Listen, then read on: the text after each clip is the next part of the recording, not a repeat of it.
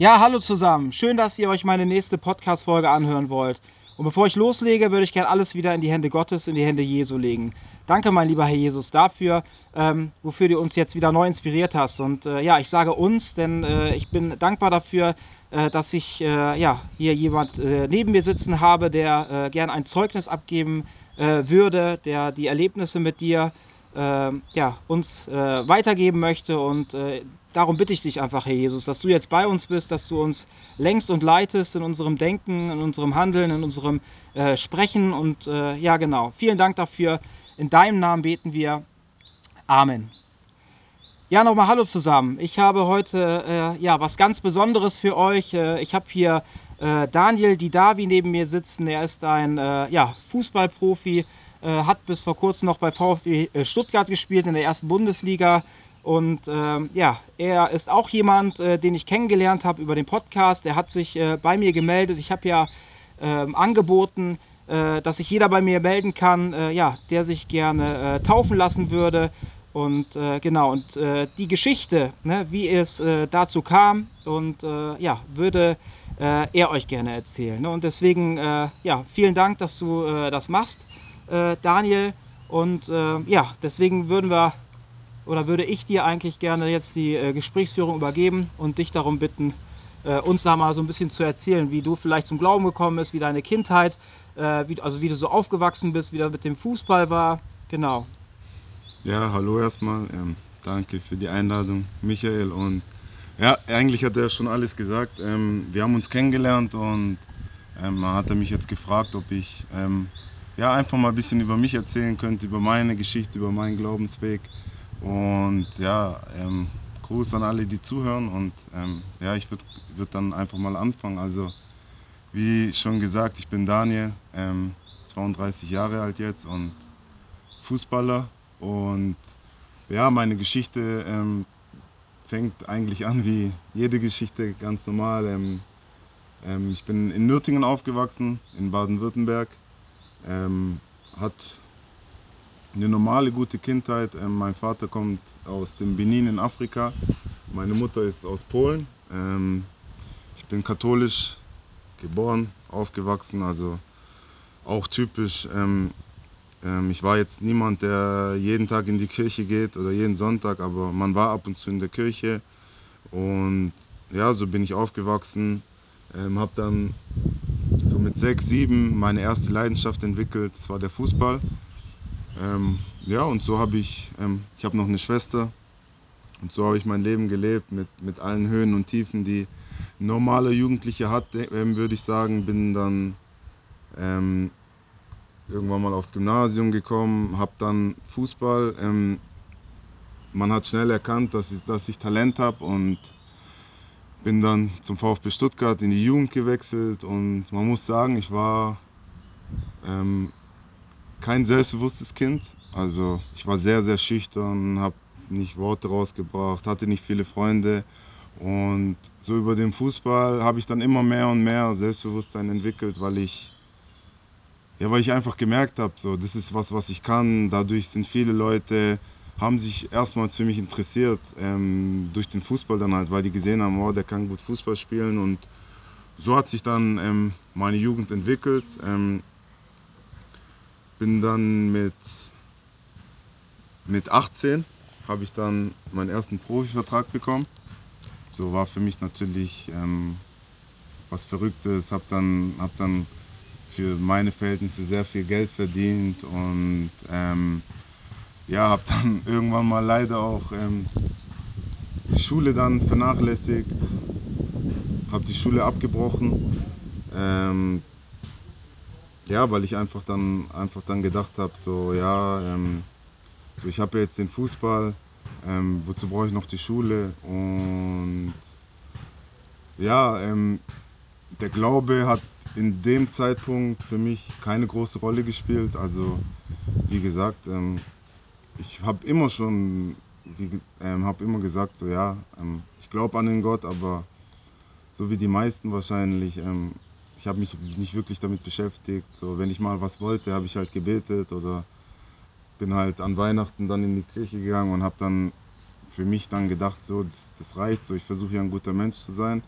Und ja, habe so mein Leben dann gelebt. Dann mit 18, 19 fängt es an, ähm, fängst du an, dann ähm, das erste Mal dein, die Partys zu machen, dein Blick geht in, in Richtung Frauen vielleicht. Einfach nichts Wildes, ganz normal. Und ja, so habe ich mein Leben gelebt. Es ging immer bergauf. Ähm, ich war unbeschwert und das ging dann so, bis ich 21 war. Meine Fußballkarriere lief, lief gut voran. Und dann kam die erste Phase in meinem Leben, wo, wo ich sage, wo Jesus aktiv in mein Leben kam. Und zwar hatte ich dann eine Phase, ähm, ich war dann 20, 21, ähm, ich war beim VfB Stuttgart, dort als junger Spieler war es nicht so einfach, weil VfB Stuttgart war ein Verein mit hohen Ambitionen. Somit wurde ich dann ausgeliehen, dass ich ein bisschen Spielpraxis sammle. Ähm, bin dann nach Nürnberg gewechselt und hat dann am Anfang ähm, nicht so einfach. Also ich habe wenig gespielt, ähm, wenn ich gespielt habe, nicht gut gespielt, Probleme mit meinem Selbstbewusstsein. So eine Phase, wo meine Karriere ein bisschen am, am Scheidepunkt stand, ob ähm, an die Leute, die sich ein bisschen mit Fußball an, auskennen, die wissen es ja, dass es halt sehr viele junge Spieler gibt. Und dann ist dann irgendwann mal die Phase so, schaffst du es wirklich, schaffst du den Durchbruch als Bundesligaspieler, dann hast du es geschafft, verdienst viel Geld oder packst du es vielleicht doch nicht und ähm, wird nichts mit der großen Karriere. Und so, ich hatte ja unnormal Druck, weil ich auch die Schule abgebrochen habe. Und ja, in der Phase ähm, kam dann mein Vater und hat mir eine Bibel in die Hand gedrückt und hat gesagt, ja, ich soll lesen. Ähm, hat mir vier Psalme gegeben. Ähm, das war Psalm 23, Psalm 35, Psalm 51 und Psalm 110. Die soll ich lesen vom Spiel. Und am Anfang habe ich mir halt gedacht, so ja, was soll das jetzt und so, habe es nicht gemacht. Und irgendwann mal, das weiß ich noch ganz genau, dann hatten wir mal ein Auswärtsspiel. Ich saß im Hotel und ich habe wieder nicht gespielt, ich war enttäuscht und irgendwie kam mir dann die, die Bibel in den Kopf, die ich in der Sporttasche hatte. Habe sie rausgeholt und habe dann einfach mal die Psalme laut, äh, laut ähm, mir vorgelesen. Ich habe sie einfach gelesen, ich habe mir nicht groß was dabei gedacht, habe sie halt einfach gelesen und ja, dann kam das Spiel, ich saß auf der Bank, wir lagen zurück in der Halbzeit, ich kam rein, habe direkt ein Tor gemacht und nach dem Spiel habe ich mir schon gedacht, so, wow, verrückt. Also, so ich habe das heute das erste Mal gemacht und ich kam rein, habe ein Tor gemacht. Und habe mir noch nicht wirklich viel dabei gedacht. Ich habe ja einfach gedacht, so, ja, so krass, also das mache ich jetzt vor jedem Spiel. Also so eine Art Aberglaube kann man sagen. Und das war zehn Spieltage vor Schluss. Und ich habe das dann vor jedem Spiel gemacht und ich habe in den letzten zehn Spielen acht Tore, glaube ich, gemacht und war dann wirklich ähm, der neue Shootingstar in der Bundesliga. Es ging von innerhalb von fünf, sechs Wochen ähm, ging das so steil bergauf bei mir. Kommender Nationalspieler, Stuttgart, mein alter Verein, wollte mich unbedingt wieder zurück. Es kamen andere Vereine, die mich unbedingt wollten, die auf einmal Millionensummen geboten haben und ich war dann schon, also ich habe dann schon gesagt, so, wow, also es, so, das kann schon Gott gewesen sein. So. Seitdem ich lese, geht es mir gut und alles läuft zum Besten. Und ähm, die Saison ging dann vorbei und ich war dann natürlich aufgeregt. So. Ich war das erste Mal eingeladen, U21-Nationalmannschaft. So. Es ging darum, wo spiele ich nächstes Jahr und so, es ging nur noch bei mir so Planung, große Karriere, wo geht's hin und dann nach der Saison hatten wir noch so Freundschaftsspiele gegen kleine Mannschaften aus Dörfern, so als Dankeschön für die Unterstützung. Und dann hatten wir so ein Spiel und in diesem Spiel habe ich eine dumme Bewegung gemacht und wie so ein Messerstich ähm, ist mir auf einmal in, ins Knie reingestochen und es hat kurz wehgetan und ich habe mir dann dabei nichts gedacht, habe sogar noch erstmal weitergespielt, aber bin dann doch rausgegangen, weil es war ja kein wichtiges Spiel. Und das Spiel war wirklich das letzte Spiel, einen Tag ähm, vor, vor der Sommerpause. Und wie gesagt, ich war in Verhandlungen mit sehr vielen Clubs, ähm, die mich wollten. Und ja, ich bin dann nach Hause gegangen. Ähm, man hat sich eigentlich nicht viel Gedanken gemacht. Man hat halt gedacht, ich bin kurz umgeknickt, aber ist alles gut. Und ja, dann so die nächsten Tage in meiner Sommerpause ähm, habe ich gemerkt, dass einfach bei manchen Schritten das Knie hat sich nicht, hat sich nicht gut angefühlt. Es war dann immer so, ich bin so zusammengezuckt, weil das einfach so gestochen hat. Und weil ich ja wusste, so in zwei Wochen habe ich Nationalmannschaft, ähm, habe ich dann den Mannschaftsarzt von uns angerufen und habe gesagt, so hey, vielleicht sollten wir doch mal nachschauen, ob da nicht da irgendwas zu sehen ist. Und habe dann einen Termin ausgemacht, immer noch mir nicht groß Gedanken gemacht, bin dann zum Arzt gegangen. Wir haben dann eine MRT-Untersuchung gemacht und ja, dann kam auf einmal die Diagnose. Also der Arzt hat mich zu sich reingerufen und ich habe schon gemerkt, so irgendwas ist komisch. Und dann hat er auf einmal gesagt, ja Daniel, du hast einen Knorpelschaden. Und ich am Anfang, ich wusste gar nicht, was Knorpelschaden bedeutet. Also so Kreuzbandriss oder so, das kannte man als Fußballer, aber Knorpelschaden habe ich halt so gedacht, so ja okay, und wie lange muss ich aussetzen? Und dann meinte der Arzt dann, ja, also unter einem halben Jahr geht gar nichts. Und ich dachte mir noch so, ja, ist scheiße, aber es ist okay. Aber es geht gar nicht mal so um die Dauer, sondern ein Knorpelschaden ist eigentlich die schlimmste Verletzung, die man haben kann, weil man, kannst jetzt keine OP machen und dann ist wieder gut, sondern du kannst nur versuchen, sozusagen ein bisschen zu flicken und so lang wie möglich es geht, ähm, noch Fußball zu spielen. Aber so reparieren kann man das eigentlich nicht. Also das wirst du dein, Rest, dein restliches Leben wirst du das mit dir mitschleppen und du bist jung, also es kann schon Probleme für dich bedeuten. Und dann war ich natürlich niedergeschlagen, aber so mit der Zeit wurde mir dann schon Mut gemacht und ich habe gedacht, so ja, okay, also es muss halt jetzt so sein und ich habe ja jetzt Gott, ich habe meine Psalme sozusagen, so habe ich das eigentlich gedacht und die bete ich und dann wird schon alles gut. So dann bin ich ein guter Mensch, so ich versuche ein guter Mensch zu sein und es wird ja alles gut. Also habe trotzdem mir nicht mal wirklich Sorgen gemacht und wurde dann operiert, die OP war, war alles gut, ähm, habe dann die Reha angefangen, es ging drei, vier Monate und es wurde gesagt sechs, sieben Monate und danach kann ich wieder spielen und irgendwann mal kam halt die Phase, wo ich dann wieder angefangen habe zu joggen. Laut Ärzten lief eigentlich alles gut und ich habe dann angefangen zu joggen, habe dann wieder mit dem Ball ein bisschen trainiert und habe dann aber gemerkt, es ist doch nicht so gut. Ich habe Schmerzen. Die Ärzte haben immer gesagt, nee, also ist alles gut.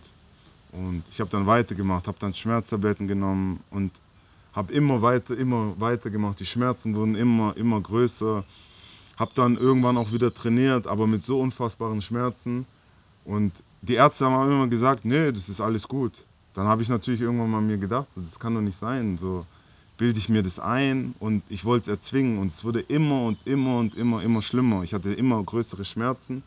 Und in der Phase habe ich dann angefangen, so meine Gedankengänge haben sich ein bisschen gewendet, in der Hinsicht, dass ich dann angefangen habe ähm, zu sagen, ja, hä, also ich bete doch, so ich versuche doch ein guter Mensch zu sein. Wenn Gott fair ist, wenn Gott gut ist, warum passiert mir so oder was? So, es gibt so viele schlechte Menschen, denen passiert nichts und mir, so ich muss das jetzt durchgehen. So ich, mir ist alles egal im Leben. Ich will nur Fußball spielen. So Gott kann mir alles nehmen, krass gesagt, außer meine Familie und den Fußball. So warum nimmt er mir außer, ausgerechnet den Fußball? Und in der Phase bin ich sehr, sehr negativ geworden Gleichzeitig habe ich immer, immer, immer weitergemacht mit dem Fußball, weil ich es erzwingen wollte.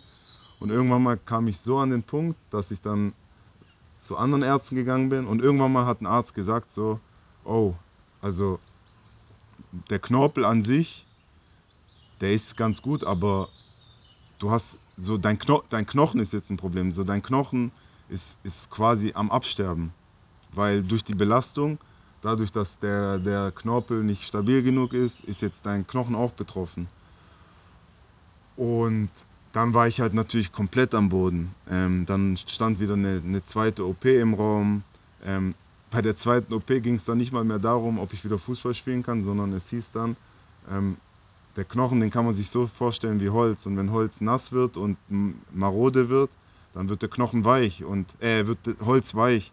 Und es ist nicht, also du kannst, den Hol du kannst das Holz nicht wieder trocken machen. Also das heißt, dein Knochen ist am Absterben und wenn man nichts tut, dann geht es darum, ob du nochmal überhaupt ganz normal laufen kannst im Alltag. Ähm, um diese Sachen geht es jetzt. Und dann war ich natürlich komplett am Boden zerstört. Man kann schon sagen, es ging Richtung Depression.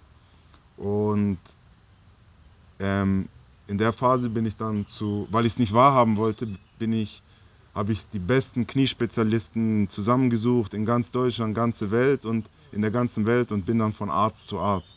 Und irgendwann mal kam ich zu einem Arzt, der dann zu mir gesagt hat, also das stimmt schon alles, was die gesagt haben, aber es gibt so eine Methode, die ich mache, die ziemlich neu ist und die habe ich bei ein paar Wintersportlern schon gemacht und die hatten eigentlich eine gute Quote, dass sie wieder sogar Leistungssport machen konnten. Und das war dann so meine einzige Hoffnung.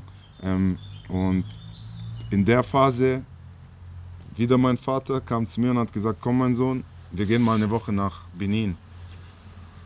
Und ich habe mir so gedacht, also es war dann klar, dass ich die zweite OP machen will bei ihm und ähm, mein Vater hat dann gesagt, komm, wir gehen nach Benin. Und ich habe am Anfang mir halt gedacht, so, so was, was sollen wir jetzt in Benin? Und ähm, Benin ist ein Land, wo auch viel Glaube gelebt wird, anders gelebt wird, also viel aktiver, viel lebendiger.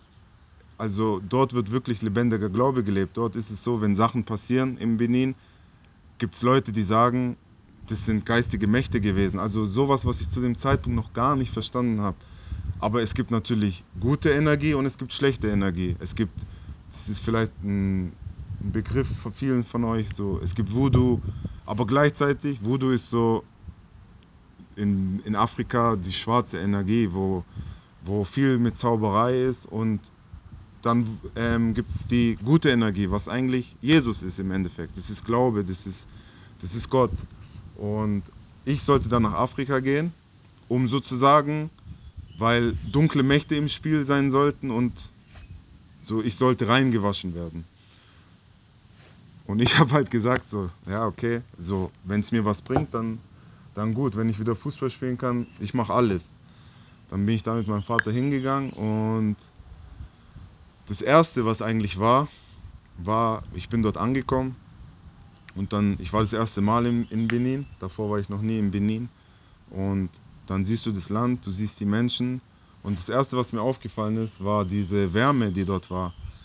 Die Menschen, die einfach ganz anders mit dir umgegangen sind, mit Menschen umgegangen sind. Ähm, die haben dich angelächelt. Du hast gesehen, draußen ist Leben. Die Menschen, die leben. Du siehst Menschen viel mehr lachen.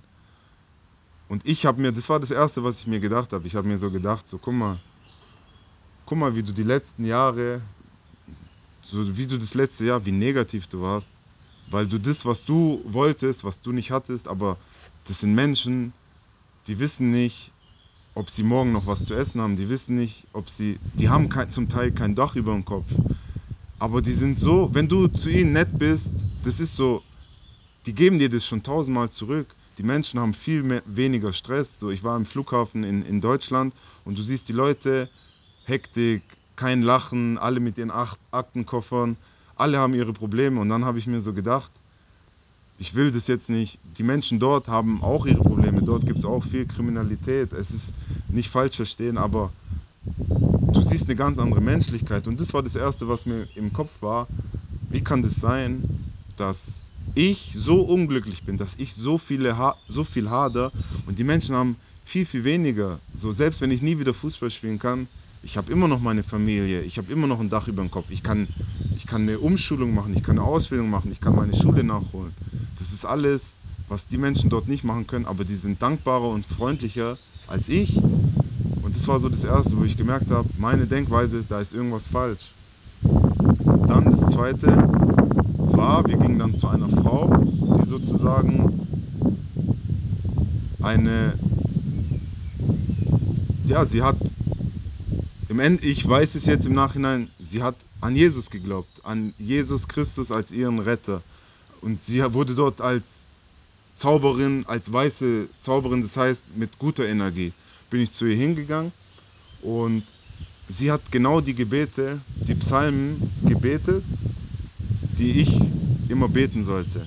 Die hat diese Psalmen gebetet, aber sie hat sie nicht gebetet, sondern sie hat mit sie hat geredet voller Glaube, voller sie hat 45 Minuten lang diese Psalme Psalme gebetet und da habe ich gesehen, was Glaube ist. Sie hat wirklich dran geglaubt. Sie hat geglaubt, sie hat an das geglaubt, was sie sagt. Ich habe gebetet damals und habe hab halt einfach nur gebetet, weil ich im Endeffekt wie eine Formel, ich bete und mir passiert Gutes. Und so funktioniert Gott. Wenn ich was will, dann bete ich und dann muss mir Gutes passieren. Und wenn mir Schlechtes passiert, dann, dann ist Gott nicht fair. Und dort habe ich einfach ein, ein Gebet, ein Glaube gesehen, wo Jesus die Hoffnung ist. Und ich saß dann da und das hat das erste Mal so was, was mit mir gemacht. Also ähm, ich kam dann da raus und ich habe mich anders gefühlt. Also ich kann das, also es ist jetzt nicht so, dass ich da saß und dann voll geglaubt habe, sondern im Endeffekt ist einfach nur was passiert, dass meine komplette Einstellung, ich habe mich, ich habe mich gut gefühlt. Ich habe danach einfach, ich habe nicht Angst gehabt vor der OP, ich habe nicht mehr so gedacht, ich muss Fußball spielen, ich habe einfach nur gedacht, hey, alles wird gut. Keine Ahnung, was passiert, aber alles wird gut. So das Gefühl hatte ich. Wir sind dann wieder zurück nach Deutschland gegangen. Ich hatte die zweite OP. Die zweite OP lief auch gut wie die erste, habe meine Reha gemacht wie die erste. Meine Reha lief wie die erste mit Aufs und Abs. Ich hatte lange noch Schmerzen, aber meine Einstellung war ganz anders. Ich habe ich hab einfach, ich war einfach positiv.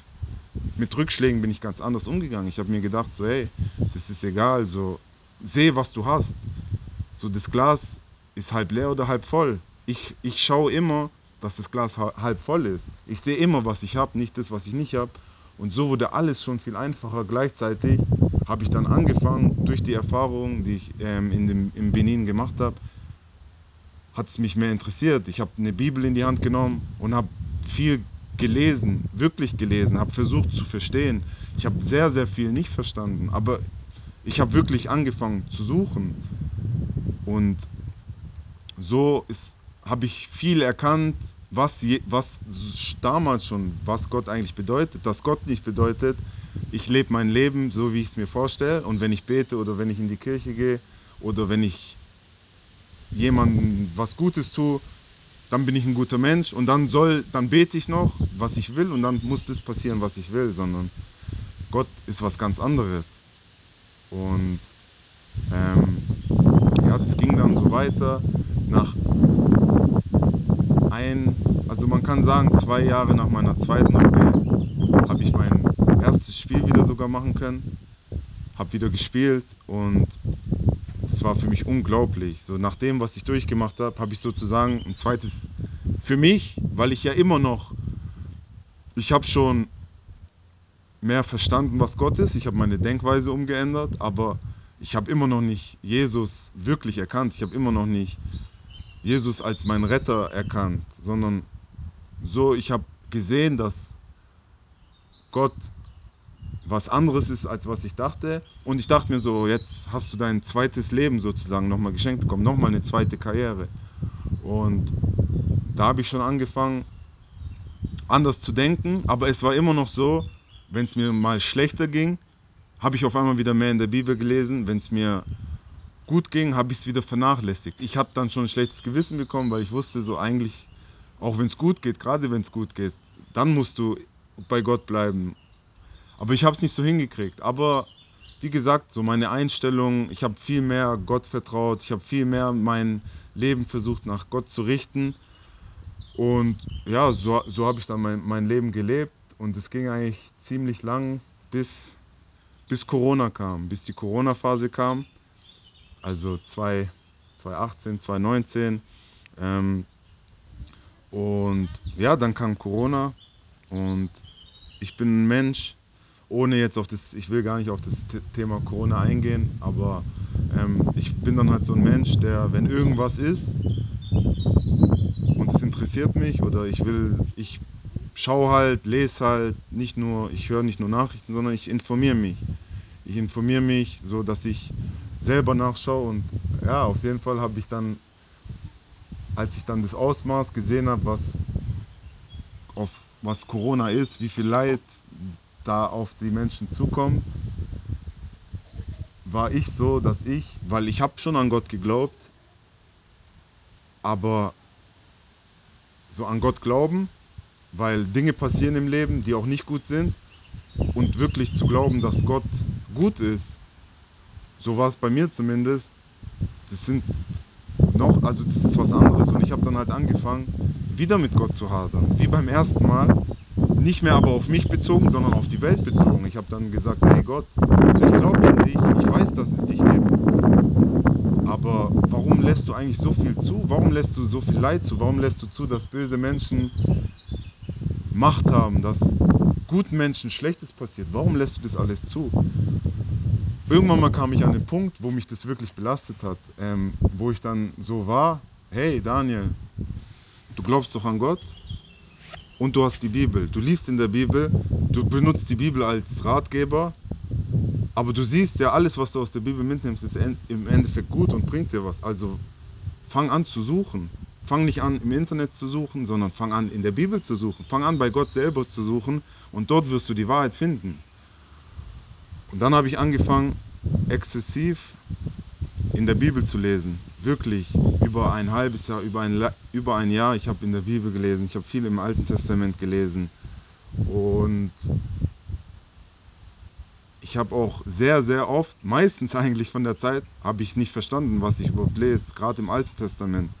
Ähm, du liest ja im Neuen Testament oft das Leben von Jesus und es gibt Menschen sogar, die nicht an Gott glauben, gibt es Kraft, weil das einfach ein Mensch war, der was Gutes getan hat. Der, du liest es und es gibt dir positive Energie.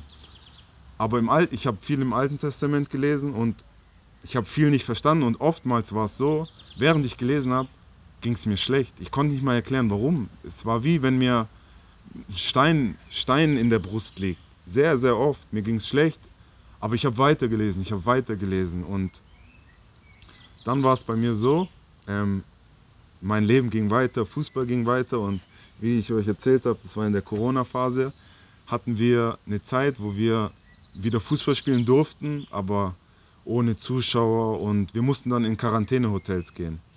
Und ich bin dann auch, das war dann die Phase, wo ich dann auch viel im, immer noch viel im Alten Testament gelesen habe. Und bei mir war das dann so, ich habe immer mehr mir gedacht, okay, ich lese so viel die Bibel mittlerweile, mein Wissen wird immer besser. Und du liest viel im Alten Testament, wo Drohungen kommen, wo, wo Gott die Leute, den Leuten sagt, ihr seid blind, wieso seht ihr das nicht? Kehrt um, ihr seid falsch. Und ich habe das gelesen und habe immer mehr Wut auf Menschen bekommen, die meiner Meinung nach Gott nicht kennen. Ich habe immer mehr Wut auf diese Leute bekommen und habe mir so gedacht, so hey, ich bin ja eigentlich gut, aber es gibt so viele schlechte Menschen auf dieser Welt, so wie soll die Welt besser werden? Und so ging das dann und wir waren dann im, im, im, im Quarantänehotel und ich war dann der Meinung, warum müssen wir eigentlich ins Quarantänehotel? Das Hotel war zwei Minuten von mir, von meinem Zuhause. Und ich mochte das gar nicht. Ich bin jemand, ich, ich liebe es, zu Hause zu sein, zu Hause zu schlafen. Und ich mochte das gar nicht, zu sein. Ähm, zu dem Zeitpunkt, ähm, ich habe alleine zu Hause gelebt. Dann habe ich mir halt gedacht, so warum muss ich in diesem, in diesem Hotel schlafen? So, ich kann ja auch zu Hause schlafen, dann bin ich zu Hause, da fühle ich mich wohl, da da schlafe ich viel besser, dann bin ich auch mehr fit. Und ja, ich war dann die ersten Tage in dem Quarantänehotel und habe dann gesehen, ja, im Endeffekt, ähm, wir haben, also ob ich jetzt dort schlafe oder ob ich zu Hause schlafe, das ist doch völlig egal. Ähm, also ich tue ja auch keinem weh damit, so wenn ich, wenn ich zu Hause schlafe. Ähm, wir haben, dort war eine Tiefgarage, also habe ich mir irgendwann mal den Plan gemacht, okay, an dem Abend, wenn, all, wenn, wenn wir gegessen haben zusammen, wenn alle schon im Zimmer sind, dann gehe ich raus, steige in mein Auto. Ich habe mir extra ein Auslassticket extra dazugeholt und fahre nach Hause. Ich schlafe zu Hause, fahre dann am nächsten Tag ins Training. So, das wird eh keiner merken. Und wie gesagt, ich schade ja niemandem damit. Und das war mein Plan. Hab dann irgendwann mal gegen 10 Uhr hab geschaut, so keiner mehr draußen, ähm, keiner mehr, der das sehen könnte. Aufzug rein in die Tiefgarage, ins Auto gestiegen, das Ticket genommen auf einmal kam Fehler. Ich kam nicht raus. Drei, vier Mal ein neues Ticket. Dann habe ich mir so gesagt, das kann doch jetzt nicht sein. So, warum komme ich jetzt nicht raus? Und an dem Punkt, ich kannte, ich kannte Jesus noch nicht. Ich habe an Gott wirklich geglaubt. Ich habe angefangen, mein Leben zu verändern. Aber ich kannte Jesus noch nicht. Und da war Jesus und hat zu mir gesagt, so hey, Nein, du bleibst jetzt dort in dem Hotel. Warum auch immer. Du musst nicht immer der Meinung sein, aber du bist jetzt dort. Das ist mein Wille. Wenn du dort bist, dann bist du dort und fertig. Du, du bringst dich in Probleme, wenn es doch jemand sieht, so, das gibt einen Skandal. Ein Fußballspieler bricht aus der Quarantäne. Wie viele Probleme bringst du dir, wenn du, wenn du jetzt nach Hause gehst? Also bleib in dem Hotel. Aber das habe ich alles nicht gesehen, sondern ich habe nur gesehen, ich will jetzt nach Hause. Also was habe ich gemacht? Ich bin zur Rezeption hingegangen und habe gesagt, hey, ähm, ich habe mir eine Geschichte ausgedacht. Im Endeffekt, ich habe gelogen. Ich habe gesagt, ja, so, so, so, ich bräuchte ein Auslassticket für morgen früh, habe irgendwas, hab irgendwas erfunden habe das Ticket bekommen, bin wieder zum Auto, bin rausgefahren und Ticket ging diesmal. Ich war voll glücklich, bin raus, habe geschaut, niemand da, bin nach Hause gefahren und dann saß ich zu Hause, war, war glücklich, saß zu Hause, aber auf einmal, ich kann das gar nicht erklären, ging es mir, hat es angefangen, mir richtig schlecht zu gehen. Ähm, hab habe, ich kann das gar nicht erklären, aber so, ich habe richtig Angst bekommen, habe hab Schuldgefühle, aber ich wusste nicht, dass es Schuldgefühle und dann war einfach wie von der einen auf der anderen Sekunde habe ich auf einmal habe ich auf einmal erkannt. Ich so, hey, Daniel, so guck mal, wie oft hast du das Alte Testament gelesen und hast andere Leute verurteilt Dabei hat dir Jesus den Spiegel vorgehalten, dass du der Mensch bist, der dort als Tor bezeichnet wird, der dort als jemand bezeichnet wird, der gottlos ist, der Gott nicht kennt. Weil ich, mein, selbst wenn ich sag, ähm, ich kenne Gott oder, aber ich, ich habe mein, ich, ich habe immer meinen Wille durchgesetzt. Ich habe immer das getan, was ich, ich habe gar nicht erkennen wollen, wo, wo, wo meine Schuld liegt. Und deswegen habe ich auch so lange das Alte Testament gelesen und habe hab mich schlecht gefühlt, weil ich dadurch andere verurteilt habe, aber erstmal gedacht habe, also bevor du den Balken von deinem Bruder rausziehst, zieh erstmal deinen eigenen Balken raus. Und das war der Tag, wo ich Jesus kennengelernt habe. Und das war jetzt vor zwei Jahren. Und ich habe dann, wie gesagt, ähm, ich habe in der Phase ist auch noch viel passiert. Ich habe Michael kennengelernt. Ich habe ich hab, ich hab mich taufen lassen von ihm, weil ich einfach für mich, also so mir dann gedacht habe, weil er es dann angeboten hat, weil ich immer mehr mir gesagt habe, lass dich von, von Jesus leiten. Und ich habe mir dann gedacht, so hey, das ist nochmal eine bewusste Entscheidung, dass ich zu, zu Jesus kommen will. Und jetzt sind wieder zwei Jahre vergangen und ich versuche, ich will, also ich habe zu 100% mein, mein Leben zu Jesus gegeben, aber es ist immer noch ein tägliches Lernen, es ist immer noch immer mehr und mehr sein Leben eigentlich abzugeben und immer mehr und mehr das Leben Jesus in die Hand zu geben. Und es ist immer noch ein Kampf teilweise, aber so der beste Moment vor der Entscheidung und der schlimmste Moment, den ich jetzt habe, ist immer noch, ich würde immer jeden Tag den schlimmsten Moment, das größte Leid nehmen, was, was man jetzt hat, weil wenn man Jesus kennt, wenn man mit Jesus geht, dann, dann ist man nie alleine. So, man hat man hat immer noch Probleme, man hat immer noch Leid. Das heißt ja, man, man trägt, man nimmt das Kreuz von Jesus auf sich. Also das heißt nicht, dass wenn du dich für Jesus wirklich entscheidest und sich wirklich für Jesus entscheiden, so Glaube ist so, ich glaube an, an Gott, ich glaube an Jesus, das ist, das ist so ein leichtes Wort. So viele Menschen sagen, die glauben, aber glaubst du wirklich? Glaubst du, dass Jesus es besser weiß als du? Glaubst du, dass Jesus aktiv wirkt? Glaubst du, dass Jesus lebt? dass er in dieser Welt, dass er trotzdem alles im Griff hat und dass du dich eigentlich nur von ihm leiten lassen musst. Ähm, und das ist, um das zu machen, muss man Gott lieben. Um Gott zu lieben, muss man Gott kennenlernen, muss man wissen, wer er ist. Und den Kampf oder das, ein Kampf ist es nicht, aber das, das mache ich immer noch.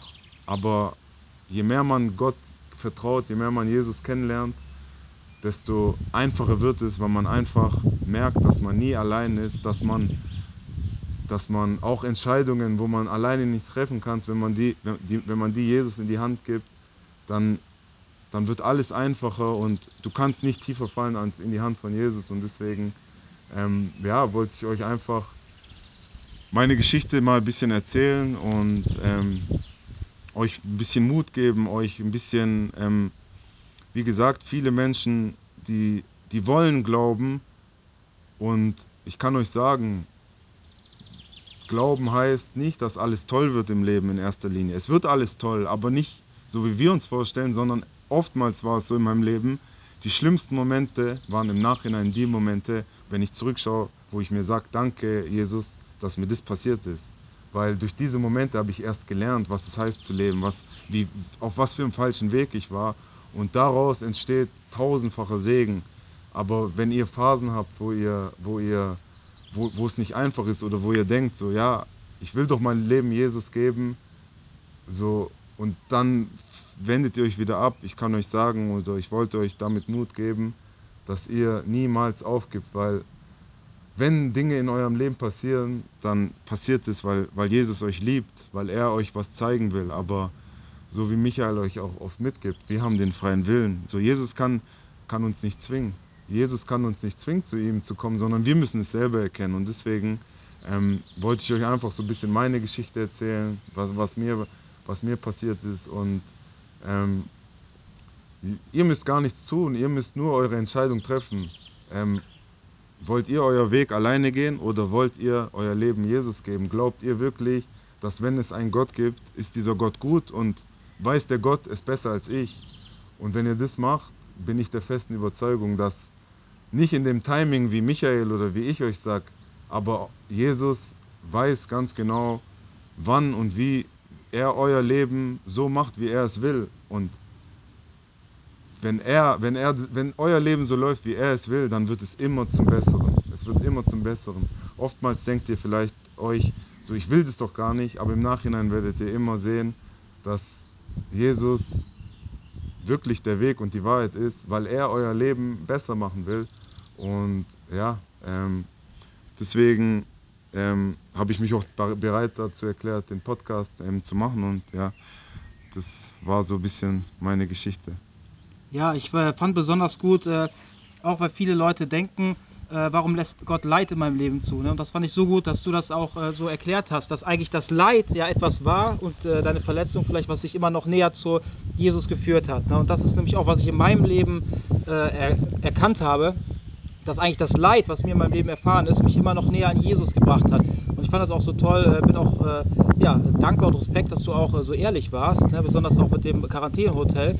Aber dann hast du gesagt, dann erst ne, hast du erkannt, dass du der bist. Ne? Und das ist nämlich auch eine der wichtigsten Sachen, dass wir nicht nur sagen, ich glaube an Jesus, sondern dass wir auch erkennen, dass wir Sünder sind von Anfang an und dass wir alle, dass wir alle Vergebung brauchen. Ne? Wie ich letztens schon gesagt habe, da war ein Mädchen, einfach, die hat ganz kindlich gesagt, ja, wir bauen ja alle mal Mist. Ne? Und deswegen, und das möchte einfach Jesus, dass wir uns das selber zugeben, dass wir wirklich alle mal Mist bauen, ne? dass wir alle Sünder sind von Anfang an. Und er möchte nur, dass wir das einsehen und ihn um Vergebung bitten. Ne? Und das ist schon der Anfang von allem. Ne? Und äh, ja, vielen Dank, äh, Daniel, für äh, deine Zeit. Äh, äh, ich glaube, dass das alles hier äh, sehr gesegnet wird von Jesus. Und zum Abschluss würde ich gerne noch beten. Sehr gerne.